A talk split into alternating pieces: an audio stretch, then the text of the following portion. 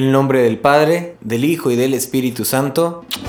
Amén. Bienvenidos a este nuevo episodio y último de la serie Yo Versus. La verdad que doy gracias a Dios porque bueno, hemos podido terminar esta miniserie de Yo Versus y sé que ha sido mucha bendición tanto para mí como para muchos de los que están escuchando. Yo la verdad que doy muchas gracias a Dios porque me ha permitido compartirles esto y porque hemos tenido esta experiencia para aprender cómo a veces estos pecados pueden entrar en nuestra vida sin que nosotros lo sepamos, ¿no? Conocemos los pecados capitales por la piñatas, ¿no? Que tienen que tener siete picos y a veces por las pastorelas, pero nos enfocamos meramente a un significado muy pequeño del pecado, ¿no?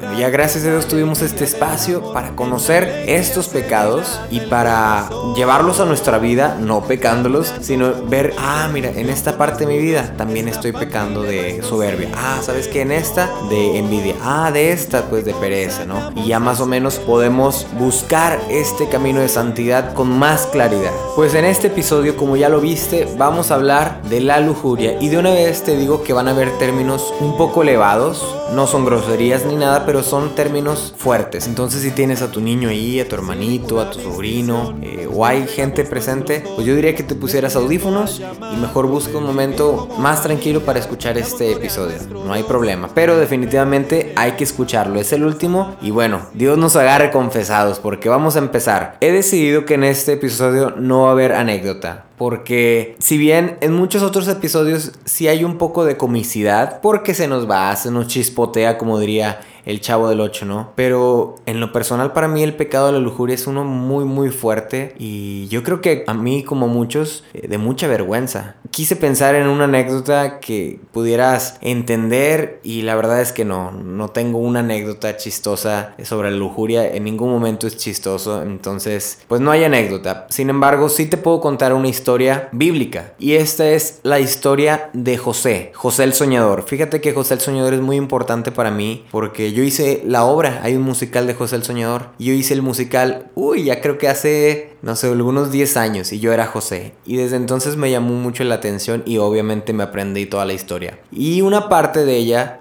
de esta historia es que, bueno, a lo mejor la conoces, te resumo la historia muy breve. José tiene muchos dones, uno de ellos es el de las visiones. Y él es el favorito de dos hermanos. Entonces, su padre le regala una túnica multicolor, los hermanos tienen mucha envidia y lo venden a unos ismaelitas. Estos ismaelitas a su misma vez lo venden a un hombre egipcio, a un, digamos, una persona eh, de mucho dinero, menos que el faraón, digamos un gobernador. Y bueno, este lo tiene ahí de esclavo. José se destaca por sus conocimientos, por su servicio y este hombre que se llama Potifar lo va pues levantando de puesto, lo va haciendo hasta que llegue a ser su mano derecha. Hasta ahí, todo bien, ¿no? José había pasado por muchas tragedias, como el que lo vendieran sus hermanos, etc. Y bueno, por fin algo le estaba pasando bien. Y cuando por fin todo iba bien en su vida, llega la mujer de Potifar, no dicen el nombre, y dice explícitamente en la Biblia, acuéstate conmigo.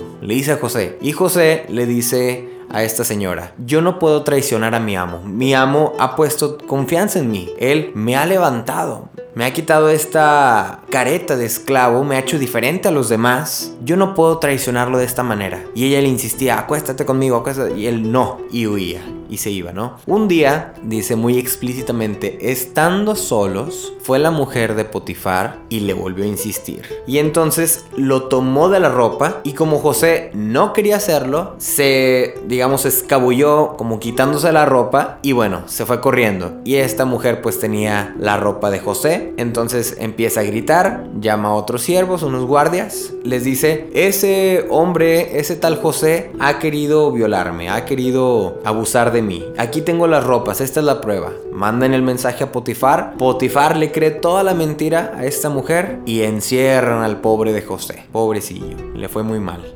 Eh, y bueno, ya después la historia continúa. Es una historia muy bella de que a veces los momentos oscuros solamente son temporales. Eh, solamente son porque algo mejor viene. Te recomiendo mucho leer la historia de José o hay una película muy bonita de mis favoritas que se llama José, Rey de los Sueños. Pero bueno, aquí vemos el caso de la mujer de Potifar que no podía controlar sus deseos, no podía eh, controlar esta atracción que tenía por José y le decía, acuéstate conmigo, acuéstate. Por más que José huía, le decía que no, le decía, tengo que respetar a, a su esposo. Nada, esta mujer no pudo respetarlo, no pudo controlarse y terminó pues sin hacerlo para empezar, terminó sin satisfacer esa necesidad y aparte dañando al pobre de José. Y bueno, es que de esto se trata, que la lujuria es nada más y nada menos que un apetito descontrolado por los placeres carnales, relacionado directamente con la sexualidad del humano, ¿no? Pues cada quien sabemos cómo son nuestros apetitos sexuales. Y hay que apuntar que dice desordenados. ¿Se acuerdan que les he estado diciendo que muchos de estos pecados son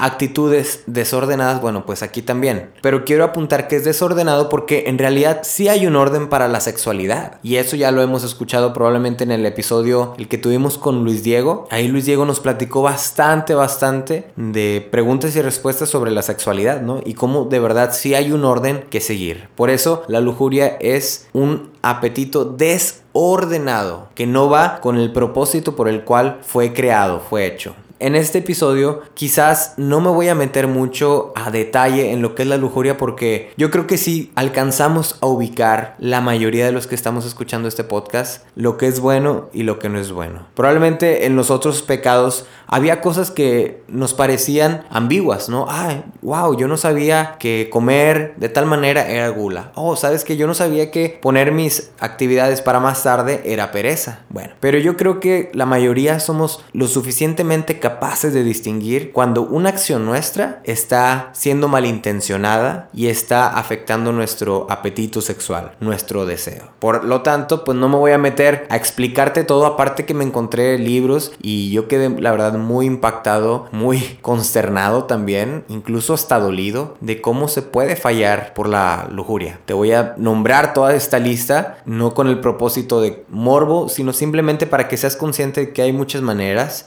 y que pues ojalá no caigas en ninguna de estas. La lujuria puede ser consumada, o sea, cuando tu apetito sexual pues lo llevas al acto de las relaciones sexuales. Y bueno, estas pueden ser de muchas maneras. Una es la fornicación, que es una unión ilícita entre un hombre y una mujer fuera del matrimonio. O sea, hace un ejemplo más claro cuando dos novios, aunque no estén casados, pero que sean, se quieren mucho y son novios, tienen relaciones sexuales. Bueno, eso se llama fornicación. Ninguno tiene esposo o esposa, pero no están casados. Por lo tanto, eso se llama fornicación y es claramente lujuria. La segunda es adulterio. Adulterio es si es cuando una persona está casada y tiene relaciones sexuales con otra persona casada o solamente cuando uno de los dos está casado. Por ambos casos eso se llama adulterio y eso lo hemos visto muchas veces en la Biblia, ¿no? Tenemos hasta la mujer adúltera que la querían apedrear porque la encontraron en pleno adulterio, imagínate. Esta mujer fue expuesta en pleno adulterio. Yo creo que si algo me daba miedo de este pecado de lujuria es porque es muy fuerte y a todo mundo nos da vergüenza. Y si a mí, con el tan solo explicarte estos términos, me da mucha vergüenza, imagínate esta mujer que fue encontrada en pleno adulterio, y lo apunta la Biblia, dice, la hemos encontrado en pleno adulterio y la ley dice que debemos apedrearla. Wow, yo creo que haberla encontrado en pleno adulterio había sido un castigo suficiente y todavía por encima de esto querían apedrearla. Jesús dice, el que esté libre de pecado que tome la primera piedra. Por lo tanto, igual aquí pues yo no te voy a decir que eh, yo no he pecado, yo creo que la mayoría hemos caído en la lujuria de alguna u otra manera. De alguna u otra manera siempre hay una manera de caer en la lujuria, por lo tanto no te sientas atacada o atacado por mí. Aparte yo no escribí esto, te estoy compartiendo. Trata de ver esto como una manera de superar este pecado, ¿va? Entonces el adulterio te digo que es las relaciones sexuales entre una persona que está casada con otra que o lo está o no lo está, pero que una de las dos esté casada. La tercera es el incesto. Incesto, como lo conocemos, es cuando dos personas que son parientes, ya sean primos, hermanos, tíos, sobrinas, etcétera, pues tienen relaciones sexuales. Y dice que es mucho más grave cuando es padre con hijo. Entonces, pues bueno, incesto también. Incesto espiritual es cuando eh, hay una unión ilícita entre personas unidas por un vínculo espiritual. Esta la verdad no supe descifrarla muy bien, pero bueno, ahí te la comparto, incesto espiritual es una unión ilícita entre personas unidas por un vínculo espiritual. Y vienen palabras muy, muy extrañas, pero creo que las entendí. te las voy a compartir. La siguiente es estupro. Estupro dice que es violación de una doncella o persona libre de vida honesta. O puede ser de una viuda. Estupro, por lo que yo entendí, es quitarle la virginidad a una menor, a una joven que tiene el signo de la virginidad. Entonces eso es estupro. Sacrilegio es profanación o violación de una persona sagrada, en este caso pues gente que está consagrada a Dios, sacerdotes, religiosos, religiosas. Rapto es el delito de llevarse a una persona a la fuerza o por medio de ruegos eficaces y promesas engañosas. ¡Wow! Eso está muy, muy fuerte. Yo creo que eso se apega mucho a la realidad no en cuanto al delito, pero sí en cuanto a las personas que probablemente con su novia o con su novio pudieran darle promesas engañosas, pudieran decirle de ruegos con tal de tener relaciones y que al momento hubiera violencia o demás, ¿no? Pero bueno, dice de ruegos eficaces y promesas engañosas. Cuidado con lo que decimos cuando tenemos estos apetitos sexuales. La siguiente es la polución y que significa toda efusión de líquido seminal se considera solamente la que se realiza de forma voluntaria, o sea, hace la masturbación. No solamente aplica en la emisión de líquido en los hombres, sino también en las mujeres. La masturbación en ambos, tanto como para hombre como para mujer, pues es pecado de lujuria también. La sodomía, que es cuando dos personas del mismo sexo están viviendo juntas y bueno, tienen sus relaciones. Y bueno, sigue todavía un poco más la lista. El, vicio de la sodomía se puede clasificar en invertidos puros, los que tienden a comportarse sexualmente como individuos del sexo contrario. Eso creo que ya los conocemos. Pseudo invertidos, homosexuales que desempeñan el papel de su propio sexo. Unisexuales, polisexuales, bueno, ya sabemos todo esto, ¿no? Dice bestialidad, es el, las relaciones sexuales de un hombre o una mujer con un animal. Dice él, una de las más grandes inmoralidades en las que puede caer el ser humano. Y yo leo estas cosas y se me apachurra el corazón, la verdad. No puedo ni terminar de leer. Esa fue la lujuria consumada, la que terminó en el acto. La que no termina en el acto es conocida como impudicia, deshonestidad, falta de pudor, y consiste en el deseo de actos de fantasía, de entendimiento, de voluntad, actos exteriores como besos, caricias, toqueteos, sin pretender en sí mismo el acto sexual, pero que de cierta manera te llevan a consumarlo, o sea, tener relaciones. O sea, aunque no las tuvieras, aunque no tuvieras relaciones, pero solamente estás así, digamos, eh, jugando con la tentación, bueno, pues también es es lujuria. También se clasifican por el fin por el que se hace y una es directamente querida, que es cuando pues valga eh, se busque directamente tener relaciones y la indirectamente querida, que es cuando se pretende otra acción. Digamos que, no sé, fuiste al cine.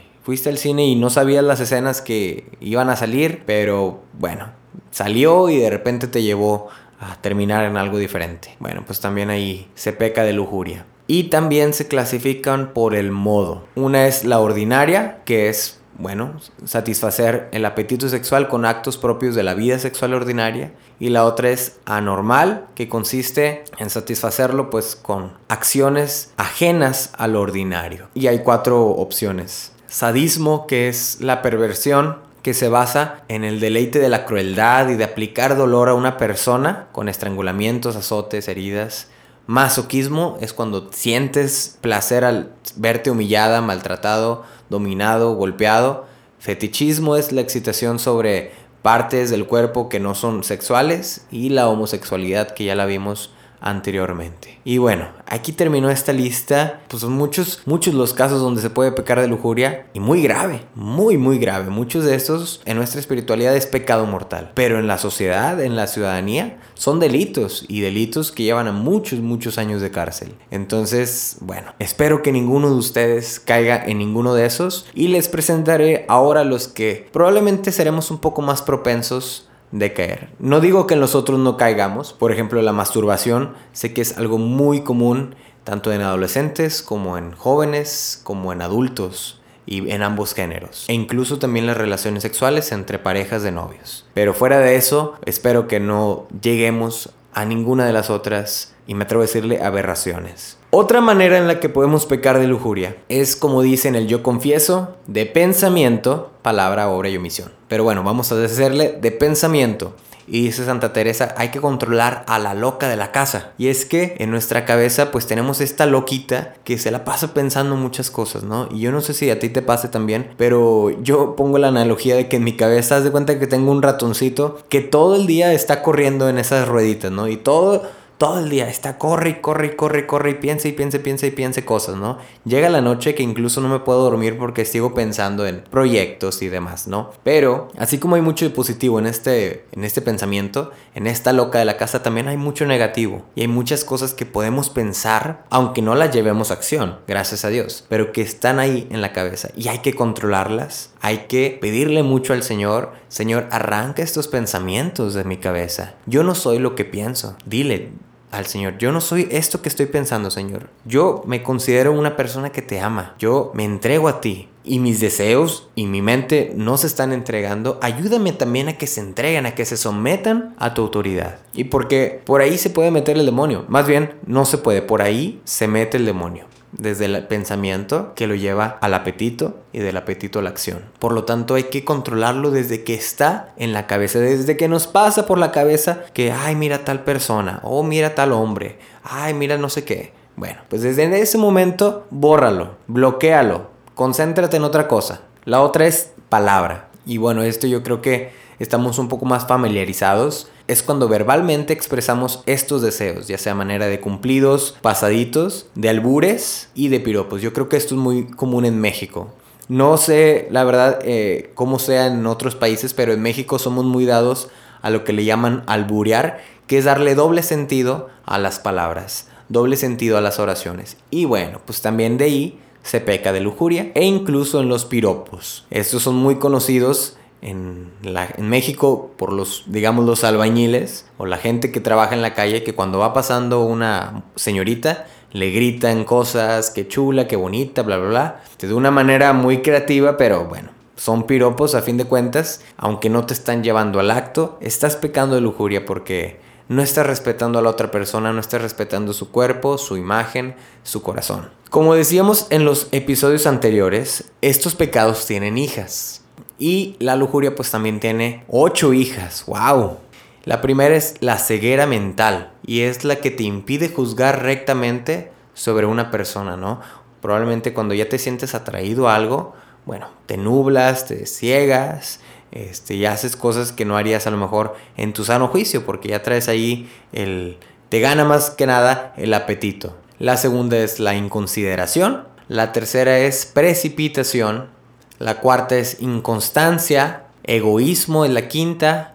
Esta pues yo creo que es muy común porque en todas estas acciones sexuales, cuando no se hacen con el debido orden, podemos caer mucho en el egoísmo, en solamente para satisfacer mis necesidades, mis momentos, siendo una persona egoísta. La sexta es el odio a Dios. Y aquí lo explica muy claramente porque dice, al saber que no puedes hacer ciertas cosas, le tomas un odio a Dios. Y esto vaya que lo hemos podido ver claramente en tantas manifestaciones de mujeres, de movimientos que tienen discurso de odio contra la iglesia meramente porque prohíben estas cosas. Entonces, ese odio que vemos en tantas marchas y movimientos pues es un, es un producto de la lujuria, es una hija de la lujuria, porque estás odiando a Dios no por ser Dios, sino porque te está poniendo límites al parecer de estas personas. La séptima hija es el afecto a lo presente, a todas las cosas que tienes en este momento, y la octava, muy ligada a la anterior, es la desesperanza del futuro.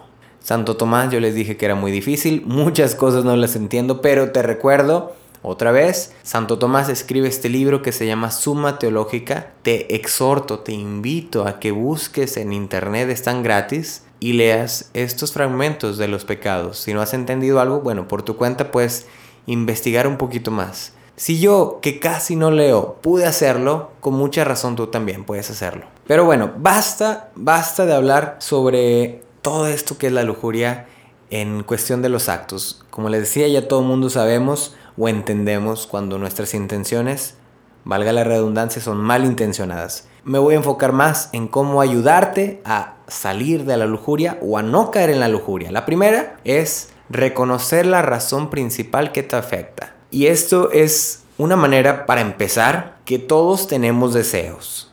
Así como en la gula tenemos el deseo de la comida, los antojos, en la avaricia tenemos el deseo también de, pues, de éxito, de dinero, de posesiones. El humano por sí mismo tiene deseos sexuales y es natural y es correcto. No está mal en tener deseos. Lo malo está en qué hacemos con esos deseos. Por lo tanto, reconoce cuándo tienes estos deseos. Las mujeres probablemente tienen una parte dentro de su ciclo donde llegan a tener un poco más de deseo los hombres, no meramente, pero puedes reconocer en qué momentos de tu vida o en qué momentos de tu semana pudieras acercarte a tener estos deseos. Reconocerlos, primero es saber, ah, por aquí se está metiendo el demonio, por aquí me está llegando, por aquí está tratando de hacerme caer en la lujuria. Ok, reconozco que aquí estoy tentada, tentado a caer en la lujuria. ¿Qué es lo que sigue? Evita las tentaciones. ¿Cómo la podemos evitar? Bueno, distrayéndonos. Los momentos de ocio son los que más nos conducen a las tentaciones. Cuando estamos solamente encerrados en nuestro cuarto, cuando tenemos la puerta cerrada, cuando no hay nadie en casa, cuando estamos sin hacer la tarea, cuando tenemos un rato libre en el trabajo, o que no, más bien cuando estamos en el trabajo y no estamos trabajando, estamos haciendo otras cosas, bueno, son momentos de ocio y que ya lo vimos en el episodio de la pereza. Estos momentos de espacio, de nada, te pueden llevar a hacer acciones lujuriosas, como mirar videos pornográficos, como ver revistas, como estar en el Facebook, en el Instagram viendo imágenes que no deberías de ver, como estar dándole likes a personas que no deberías de darle. Y bueno, ¿cómo se puede hacer aquí? Invierte tu tiempo en otras cosas. Llénate de actividades. Suena un poco exagerado, pero es real, llénate de actividades para que no haya un espacio donde el demonio te pueda tomar desprevenido y llevarte a la lujuria. Aquí me acuerdo mucho de una película que se llama A prueba de fuego, que es sobre una pareja. Y bueno, dentro de todas estas cosas, el esposo recaía mucho en la pornografía y se estaban divorciando él y ella. Entonces él descubrió que, pues sí, eh, estando viendo videos sobre un proyecto de un velero que él tenía, le aparecían estos anuncios pornográficos, él caía, entraba y bueno, pasaba lo que tenía que pasar, hasta que un día, por amor a su esposa, siguiendo un, manual, un libro que le regaló su padre, por amor a su esposa, dijo, sabes que ya no puedo seguir cayendo, y muy exagerado, agarró la computadora, la sacó y la rompió con un bat. Yo no te estoy diciendo que rompas tu laptop, simplemente, pues puede ser una manera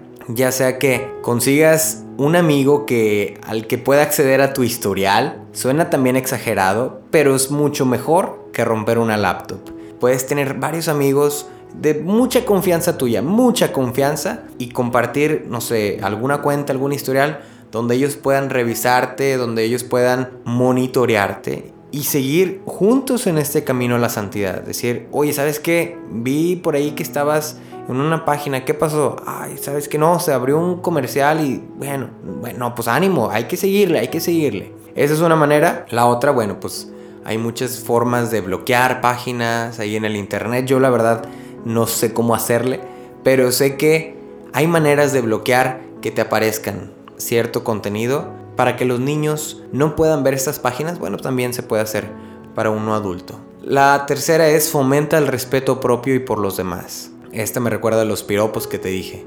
Entonces establece como principio tu actitud de cómo te comportas como los demás, el respeto por ti y por la otra persona, seas hombre o seas mujer. Y aquí puede funcionar mucho el hecho de ver a la otra persona con tus propios ojos. O sea, cuando nosotros tenemos estos pensamientos de la loca de la casa, que dice Santa Teresa, cuando estamos viendo con ojos de lujuria a otra persona, a quien sea, tu amiga, tu prima, tu hermano, tu compañero de trabajo, una persona que no conoces, pero que va pasando por la calle. Bueno, intenta ponerte en sus zapatos y mirarte con tus ojos. Ve cómo estás mirando a otra persona y probablemente así puedas entender lo fuerte que aunque no estás cayendo en ninguna acción, lo fuerte que es la mirada, ¿no? Eh, lo fuerte que puedes transmitir tanto con solamente ver a una persona. Entonces, una manera es esa, respetar a las otras personas mirándolos con tu propia mirada. Sé que está un poco confuso, pero es ponerse en el lugar de la otra persona y respetarse. La cuarta es evitar el alcohol y las drogas. Esto lo vimos en el episodio pasado, como el uso excesivo del alcohol nos puede llevar a caer en esta lujuria. Porque ya sabemos los efectos que tiene el alcohol sobre las personas, ¿no? Cuando te lleva a este grado que dice Santo Tomás de una gula consumada, un, de un alcoholismo consumado, o sea que ya estás completamente ebrio, pues es cuando ya no recuerdas nada y como no recuerdas nada, pues puedes llegar a hacer cosas que no haces comúnmente cuando estás sobrio. Pero aquí entra una nueva categoría que yo creo que no había compartido en ningún otro episodio, pero es muy interesante. Ya vimos los tips para yo no caer en la lujuria, para yo vencerla. Pero sabes qué, vamos también a hacer algo más allá, vamos a hacer tips para evitar que otros caigan en la lujuria. Y eso ayuda a ambas personas. Eso también entra en el concepto de respetarse a sí mismo y a las demás personas. Una es vestirse moderadamente y con prudencia. Y aplica para hombres y mujeres. Aquí no hay discriminaciones ni nada. Vestirse moderadamente y con prudencia. Bueno, si yo me visto con prudencia, bueno, estoy ayudando a que la otra persona no me mire con esos ojos.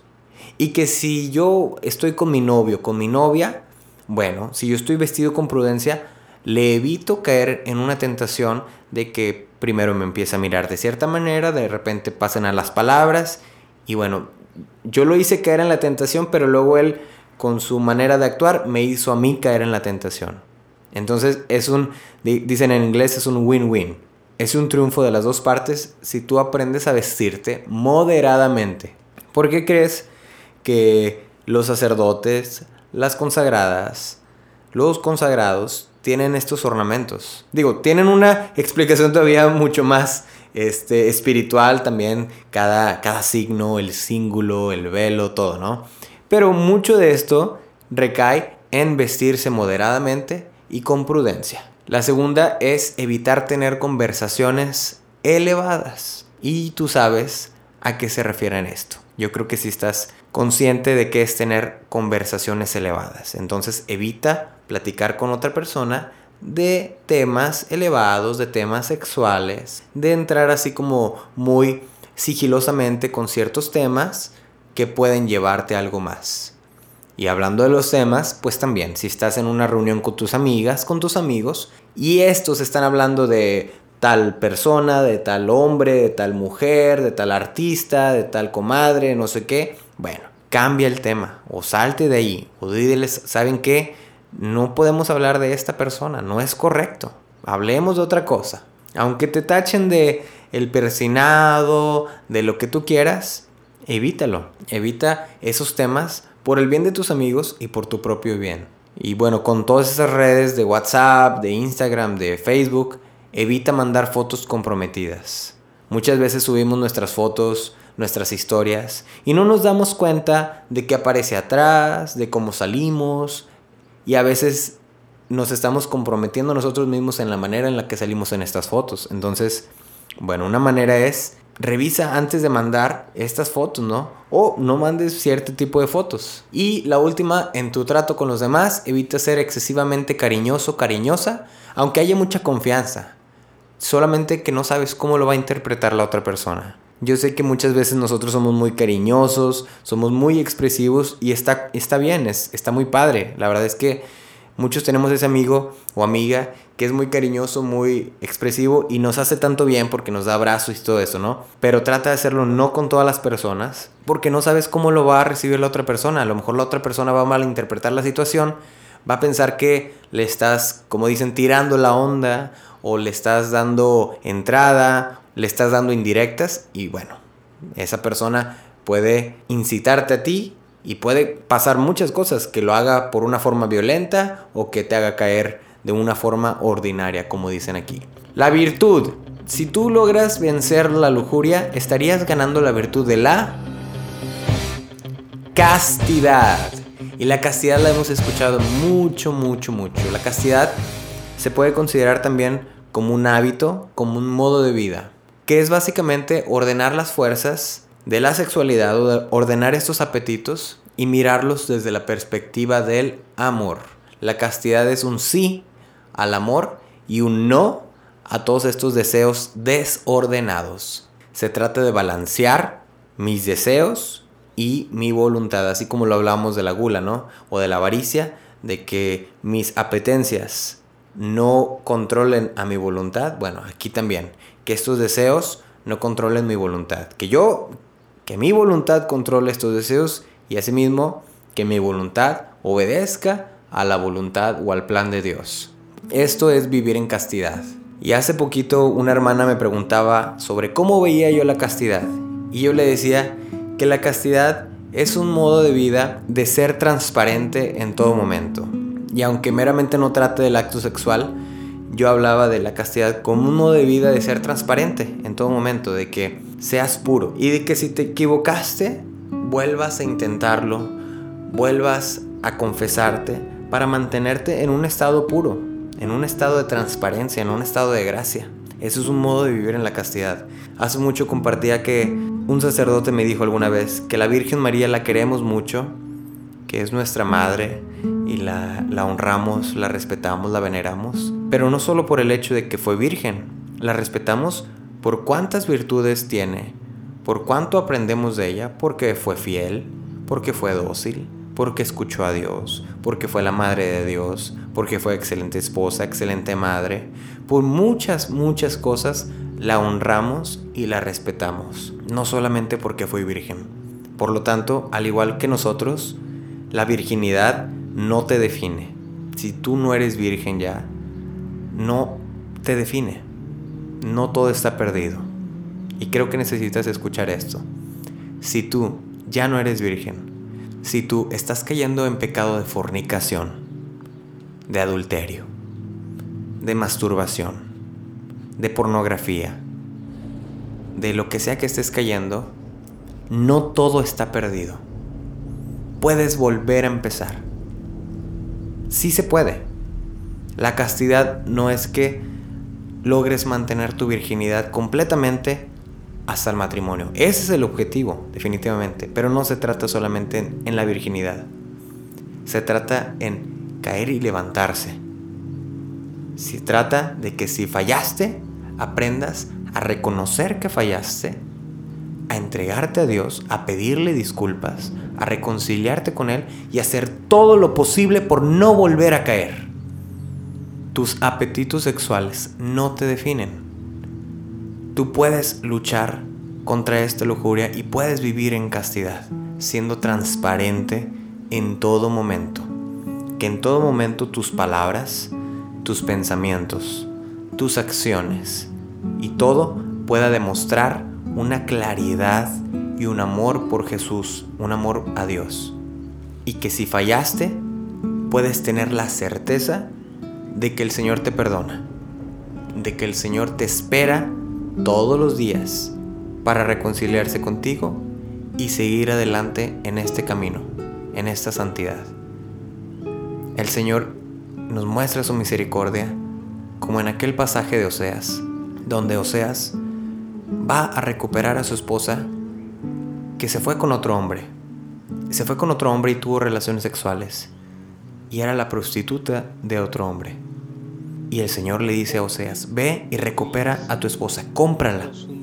Y la trae. Y después la mujer se vuelve a ir. Vuelve a ir por ella, lucha por ella, enamórala. Y la recupera. Y después ya no sabemos cuántas veces más se fue la mujer. Pero explícitamente dice el Señor en su palabra, porque así quiero que mi pueblo vea cuán misericordioso soy yo. Porque no importa cuántas veces te vayas, el Señor quiere recuperarte mil y un veces más. Siempre va a ser un esfuerzo aún mayor por recuperarte, porque eres su creación, eres su perla preciosa, porque Él te ama y te ha hecho para más, te ha creado para mucho más. Siéntete con esta dignidad de hija de Dios, de hijo de Dios, y de que tienes que valorar lo que el Señor te ha regalado, este don de la sexualidad. El Señor ha puesto una perla muy valiosa en ti. Un tesoro que tienes que cuidarlo con mucho orden, con mucha prudencia, con mucha astucia también. Entrega tu vida a Dios, entrega esta área de la sexualidad. Y recuerda que si caemos, nos levantamos y buscamos siempre volver a este camino de la santidad, de purificación, de claridad, este camino de la castidad. Amén. Pues bueno, felicitaciones. Hemos terminado esta miniserie de Yo Versus. Si estuviera ahí a tu lado te daría un certificado de que orgullosamente has terminado y vencido a estos siete pecados. Por lo menos escuchándolos, ¿no? En tu vida diaria te toca a ti responder a ellos en todas las maneras en las que se te vayan a presentar. Te quiero recomendar un podcast que se llama Amar Así, pero el así en lugar de ser con I latina es con Y. Amar As Y. Amar Así. Es un podcast donde hablan sobre la teología del cuerpo. Y entonces la verdad es que lo que yo te he podido compartir desde mi punto de vista probablemente puede ser algo muy pobre, reducido solamente a un episodio. Pero en este podcast todos sus episodios hablan sobre la teología del cuerpo. Entonces te invito a que los escuches si estás más interesado e interesada en escuchar sobre cómo vivir la castidad, cómo respetar tu cuerpo, cómo respetar el cuerpo de tu pareja, de los demás, cómo vivir en una claridad, cómo vivir en transparencia. Te doy gracias porque has estado aquí conmigo, porque me has acompañado en todo este camino. Ha sido de mucho valor para mí. Te doy gracias por los mensajes que me envías. Te doy gracias porque me has escuchado por 35, 36 episodios consecutivos y lamentablemente el próximo episodio es el último. Hasta no sé cuándo. Probablemente sean solamente 3, 4 semanas que me tome de descanso. Pero he discernido que tengo que descansar. Ya Estoy con muchas cosas en mi cabeza, con esta loquita de la casa que te digo, con este ratón que está dando tantas y tantas vueltas. Entonces, tengo que descansar un poquito.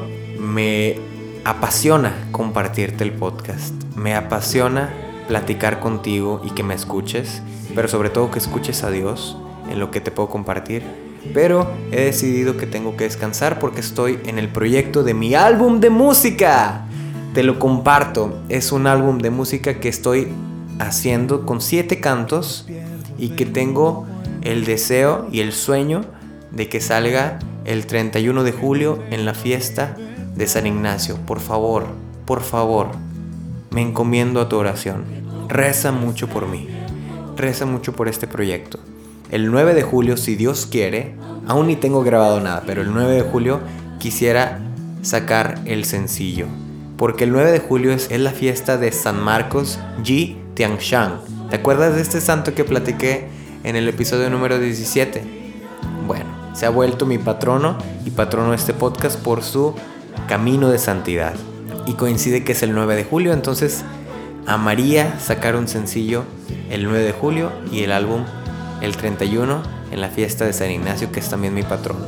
Te pido otra vez mucha oración este mes de junio me voy a enfocar meramente en el álbum y en otro proyecto de unos videos que traigo en mente. Entonces, cuando ya no esté haciendo podcast, ojalá pueda seguir compartiendo constantemente, semanalmente, episodios anteriores, episodios recientes, episodios del principio, y que otras personas también puedan seguir escuchando. ¿Me ayudas? Podemos hacer esta comunidad para seguir levantando este podcast y compartiendo este mensaje. Y aparte, los videos que ya te mandaré. Entonces, pues te pido, reces mucho por mí, me mandes mensajitos echándome porras, ánimo. La verdad es que sí me ayudan mucho y incluso ahorita estoy un poco sensible y creo que voy a estar también muy sensible en todo este mes que viene. Apreciaría tu apoyo y mucho más tu oración. Que tengas una excelente semana. No se te olvide seguirme aquí en mi cuenta, Jorge Eicta. Este soy yo. Sígueme en mis redes y invita a otras personas a que me sigan también en mis redes para que puedan encontrar todo este contenido. Y viene una etapa nueva en mi vida, nuevos proyectos, nuevo trabajo que ojalá pueda conseguir. Estoy aplicando. Entonces, wow, estoy muy emocionado y ya veremos, ya veremos qué sucede. Como quiera, acuérdate, este no es el último. El próximo hablamos del Pentecostés, el Espíritu Santo. Y ese va a ser nuestro final de oro, por lo menos por un ratito. ¿Sale? Que pases excelente semana, que puedas reconocer la lujuria en todo momento cuando se te presente. Dios te bendiga.